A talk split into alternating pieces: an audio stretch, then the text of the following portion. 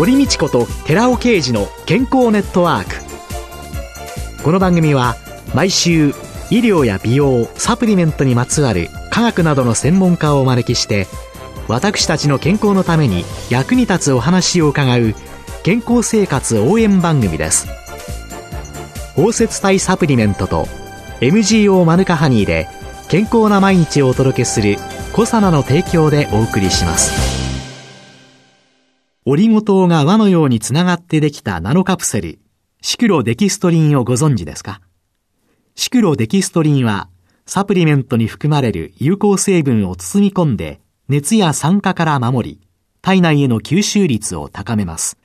コサナではシクロデキストリン研究の第一人者神戸大学医学部客員教授の寺尾啓治社長による出張セミナーのご依頼を随時受け付けています。サプリメントにまつわる科学にご興味のある方は、ぜひ一度ご相談ください。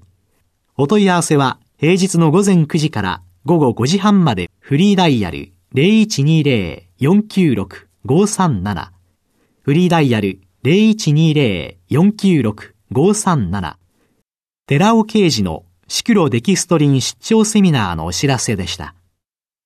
こんにちは、堀道子です。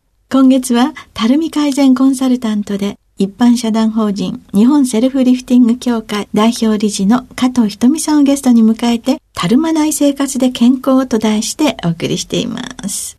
先週ですね、顔ダンスということをちょっとお伺いしたんですけれども、基本について少し教えていただけますか？はい。顔ダンスは年齢とともにたるむ顔にビシッとカツを与え引き上げてくれるメソッドとなります。たるんだ顔の筋肉にカツを入れる。はい、カツを入れます。はい。まずは少しずつウォーミングアップをしていく方がいいですね。はい。はい、笑顔筋トレというのがありまして、はい。少しずつ顔を動かしていきます。はい。はい。あえいうえおあお。これをゆっくりですね。まずはあの小さなお口で、次の2回目のあえいうえおあおは、ちょっとだけ意識して、もうちょっとお口を大きくしてもらって。で、最後のあえいうえおあおは、かなり大きく一言一言はっきりと大きく動かしていただきたいと思います。そうすると小さい口で、はい、あえいうえおあおと言って、、そしてもう少し大きめに、少し大きめに。え、い、ちょっと意識え、お、あ、お。はい。そして今度はもっと大きな口で。口角を上げて。あ、え、い、う、え、お、あ、お。はい。そうするとこれはどの辺の筋肉を使うんですか？これはですね、もう顔全体、額の前頭筋以外なんですけれども、顔の全体を刺激します。で、あえいうえおあおが終わったら次は、はい次はですね、15種類あるんですけれども、まあ、15種類っていうとちょっと大変かなと思うかもしれませんが、一つ一つはすごく簡単なんですね。はい。で、まあ、そのうちのですね。主なものを教えていただけますか、はい、まず一番鏡を見て気になるところっていうのは、やっぱりフェイスラインかなと。はい。ご自身で見て。はい。で、顔が大きくなったとか思うのは、やはりちょうど頬の下ですね。顎の下。はい。そこの口の横の、まあ、フェイスラインそこにこう肉がついてくると顔もうね、ブルドッグのようにピーって下がってるってここですよね。はい。口をですね、しっかりと横に寄せる。口を少し尖らせて。尖らせて、まあ、そしてその口を右とか、はい、右に寄せますね。そうして鏡をちょっと準備していただいて、鏡で見ると、フェイスラインの形がはっきり出るんですね。反対側に。口を寄せてない方の反対側が、綺麗なラインが出るんです。で、そのラインっていうのが実は生まれつき皆さん持ってる綺麗なフェイスラインなんですね。あ、たるんだものがこっち側によるから、はい、そうなんです。それがご自身でわかるんですね。すごくそこでモチベーションが上がるんです。5秒まずキープします。口を寄せて。口を寄せて5秒。はい、で、その状態で形状記憶、このラインを形状記憶して、まずご自身の意識にもしっかり入れます。あ、私はこんなに綺麗なラインなんだと。本当ならね。はい。そう、そうですね。セットマインドするわけですね。鏡見ながら。はい。で、5秒キープしたら次は反対をぐーっと寄せます。そうするとまた反対側が。はい。あ、すごくお上手でいらっしゃいますね。すごく綺麗に出てらっしゃいます。これを実は電車の中でやって、前の人に軽減な顔をされたというのが。ああ、そうなんですね、はい、あの、初めての方は、なかなかそこまで口がきっちりいかないんですね。だから今すごくお上手だなと思いました。あ、そうですか。はい。この本を入手してからですね、はい、ちょっと密かにやってはみてはいたのですが、でも、こう、概念とか基本のところが、やっぱり理解できてないから、やり方は分かっても、はい、そうか、こういうふうにここを見て、ここでセットマインドしてとかね。あ、そうですね。えー、で、これを続けていると、うん、その状況が形状記憶されてくるんですね。で、まあ、具体的にはですね、あの、翼突筋っていう咀嚼筋の一種なんですけども、顎の深いところの筋肉ですね。はい。まあ、インナーマッスルなんですね。はい。その小さなあの、翼突筋っていう筋肉がこの右と左の顎の奥にあるんですね。はい。そこが鍛えられるんですね。うん、で、ここの筋肉ってすごくあの、たるみやすい筋肉で、抗筋っていうあの、咀嚼筋のちょうどこう、耳の下を押さえて歯を食いしばる膨らむところがあるんですけども、そこよりもちょっと内側で、抗菌は割と発達しやすいんですね。うん、だからお年寄りになってもエラの張ってる方はたくさんいるんですけども、うん、そのちょっと内側の奥のところの翼突筋がやはり緩みやすい。で、ここが緩むともうダイレクトにフェイスラインにドーンとお肉が落ちてくるので、うん、ここをもうスナップで止めるような役目があるんですね、このトレーニングをすると。それはやっぱり咀嚼をするとか、はい、というようなことにもいい影響を与えてきますよね。はい、だから高齢になってくれば、はい、来るほどやってみた方が。はいいいということですよね。はい。そうですね。はい。あの、ただ、ちょっとあの、やはり顎を大きく動かすので、そこはちょっと無理のない形で、ご高齢の方はですね、はいあはいはい、あと痛みがあるような方は少しゆっくりめにして様子を見ていただく方がいいかと思います。うん、じゃあ、それが、ブルドッグ顔解消の一つのポイント、はい。はい。で、筋肉はだいたい約3ヶ月で生まれ変わると言われてるんですね。で、まあ、3ヶ月もせずに、まあ、今の右5秒、左5秒を2セット毎日していただきますと、だいたいですね、そうですね。早い方でな2週間。何かしら変化が現れてきますね。で、2ヶ月ぐらい続けていただくと、ご自身でもなんか顔がスッキリしたなとか、そういうことを感じてきたりとか、あとは人から、あれ？なんか小顔になったわねとか、そんなことをね、言われる方も多いですね。これを10セットとか20セットやっても？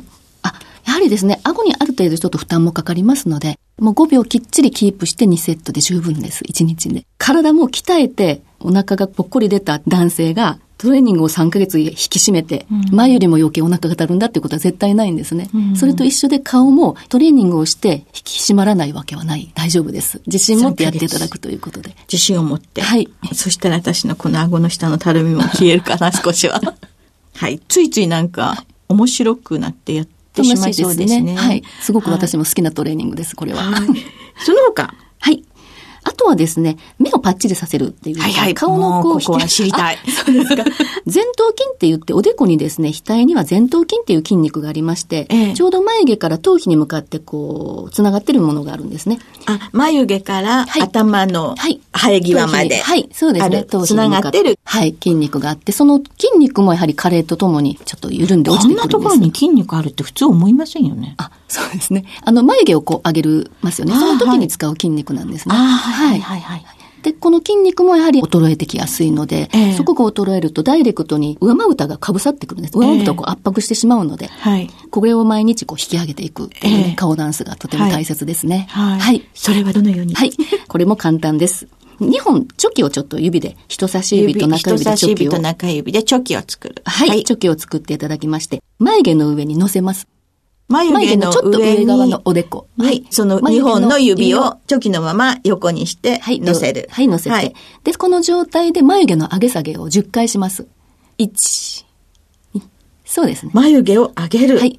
上げて、下ろす。上げて、下ろす。これを10回やりますね。はい。で、10回やったら10秒、上げたまま10秒キープします。1、2、3。はい。こんな感じで。はい。キープして以上です。これも1回だけでいいです。簡単です。簡単ですね。ちょっと待って。ちょっとパッチリしましたね。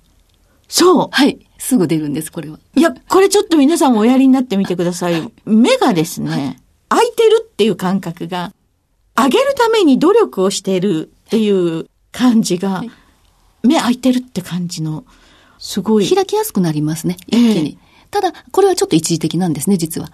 前頭筋を刺激しましたので、一時的に筋肉がキュッとキュッと緊張して上がった状態なので、その時には上まぶたを一緒に持ち上げたんですね。ちょっと時間経つとまたに戻るんですけども、これを毎日繰り返すことで、その引き上がった状態を維持できるようになります。今、本当にね、はい、そう、軽いって感じがしましたもんね。はい、それはすごいいいですね。はい。視界が広がったっていう方もいらっしゃいます。あ、そうです、そうです、そうです、そうです。それと、はい。あと、頬を上げる。と、はい。頬を上げる、まあ、お団子リフトって言うんですけども、えー、これをぜひやってみていただきたいなと思います。頬が小鼻よりも高い位置にあると。はい。で、そこにしっかりともう頬を持ち上げていくんですけども、悲しいかな、やはり頬の筋肉が落ちると、重力で下に落ちていく、何でも緩んだものって落ちていくんです。そうです。です重力に負けた顔になってしまうんです。特に頬は脂肪が多い部分なので落ちやすいんですね。えー、それを引き上げるためには、やはりぐーっとケーブルの役目を果たすような、その頬の筋肉ですね。まあ、大胸骨筋であったり、小胸骨筋であったり、まあ、頬にあるんですけども、えー、たくさん頬にはあるんですね。その筋肉をぐーっと引き上げて強くすると、脂肪も一緒にくっついて上がる形になりますね。ああ、はい。ここのぽっこりしている脂肪が筋肉に支えられて上に上がってく。はい。重量上げみたいな感じで。はい。はい。そのトレーニングをやって、はい。はい、みたいと思います。まずは口を尖らせていただきまして、はい。上の歯茎をちょっと出します。はい。そんな感じで。えー、はい。で、上げる時のコツはですね、頬の一番高い位置が目の下にくっつくようなイメージ。ぐぐぐぐぐーっと持ち上げて、そのまま緊張状態を維持しながら1分間ちょっと頑張っていただきたいんです。で、すごく面白い顔に皆さん誰でもそうなんですけど、なるんですけども、そこでちょっと頑張って耐えていただきたいんですね。うわ、こんな顔って思いながらも、その顔が愛しいと自分で思いながらやっていただきたいんです。でちょっとここで1分間ですね。はい。そうするとですね、この頬の膨らみがですね、かなり上がってくるんですね。で、小鼻よりも上に上がってきますので、そうすると目の下のたるみが気になっている方とか、あと逆にほうれい線が気になっている方も、頬が上がることによってこのほうれい線部分の負担が減って、ほうれい線は薄くなる。で、目の下のたるみは袋と頬の高さがこう調和しまして、頬の脂肪と一緒に、そこでたるみの感じがこうなくなってきて、すっきりする。すごくそういう方が多いので、両方本当に一石二鳥のトレーニングなんですね。ほうれい線と目袋、女性のお悩みナンバーワンとツーのほうれい線と目袋を一緒にこの頬を上げることで解消しようという、一粒で二度美味しいトレーニングなんです。いや、でも頬骨もここも上がれば、一粒で三つ美味しいですよね。美味しいですね。それと、なんとなく笑顔が生き生きとしてきますね。頬が上がることで。本当に、口角上げれば美人に見えて幸福が舞い込むって、はい、これ、極意ですかね。ですね、そうですね。あの、女優さんでもタレントさんでもやっぱり美しいイメージのある方って皆さん、一応に口角上がってるんですね。口角の下がった美人はいないんですね。じゃあ来週、そこから入りたいと 思います。ありがとうございました。今週のゲストは、たるみ改善コンサルタントで、一般社団法人日本セルフリフティング協会代表理事の加藤ひとみさんでした。来週もよろしくお願いします。はい、よろしくお願いいたします。続いて、寺尾刑事の研究者コラムのコーナーです。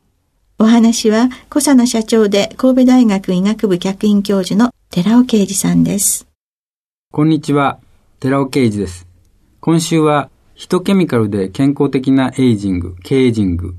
その4、運動とヒトケミカルによる筋肉細胞の活性化と筋肉の維持についてお話しします。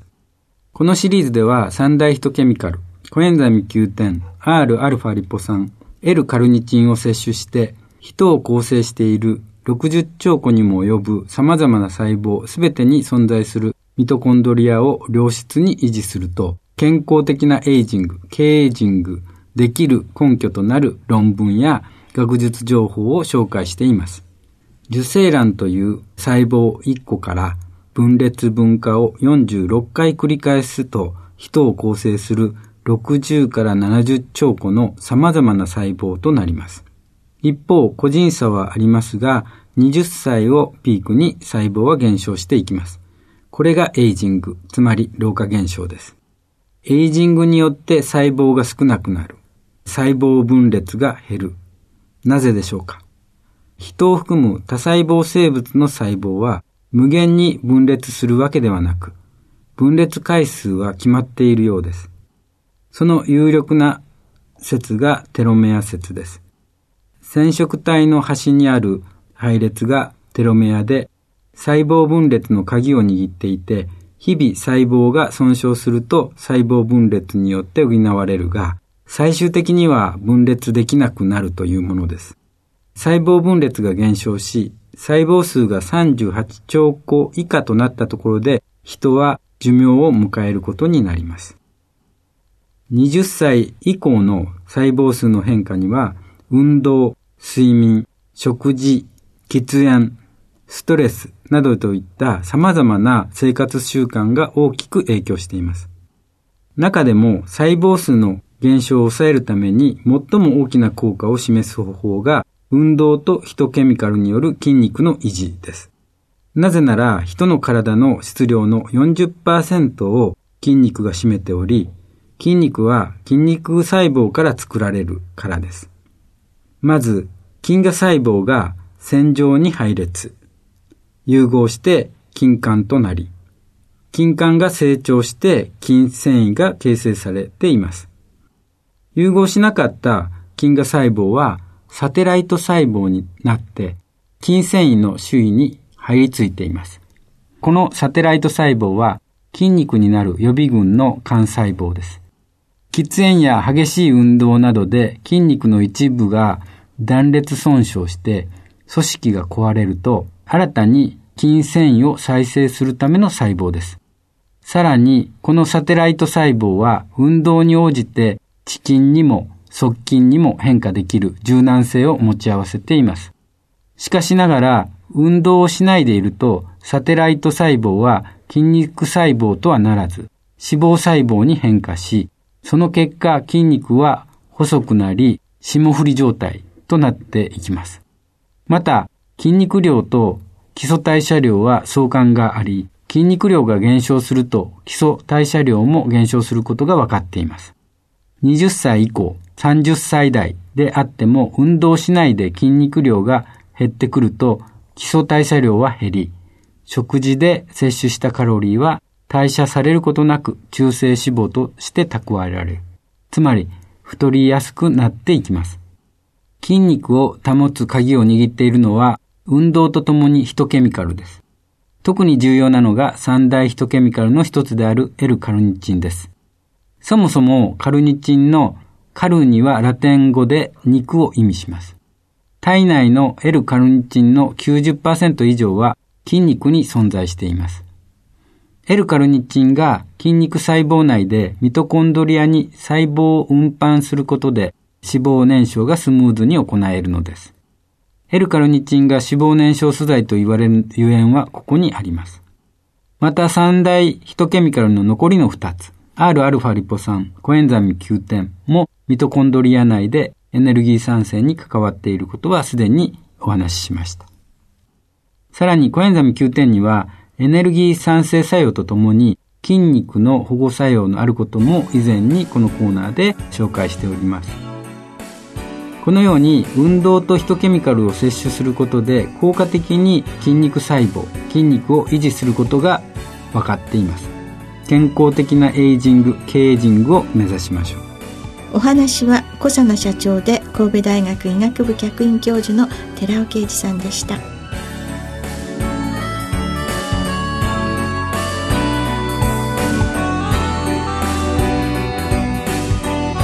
ここで小佐奈から番組お聞きの皆様へプレゼントのお知らせです有機栽培されたマカの成分に環状リゴ糖で包み込んで安定性と吸収性を高めたコエンザイム9点と Rα リポ酸を配合したコ様のスーパーマカサプリを番組お聞きの10名様にプレゼントします。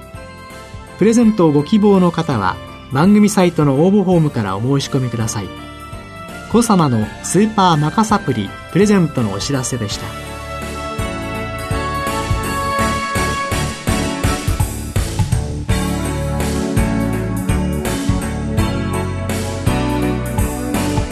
堀道子と寺尾啓二の健康ネットワークこの番組は包摂体サプリメントと MGO マヌカハニーで健康な毎日をお届けする「コサナの提供」でお送りしました。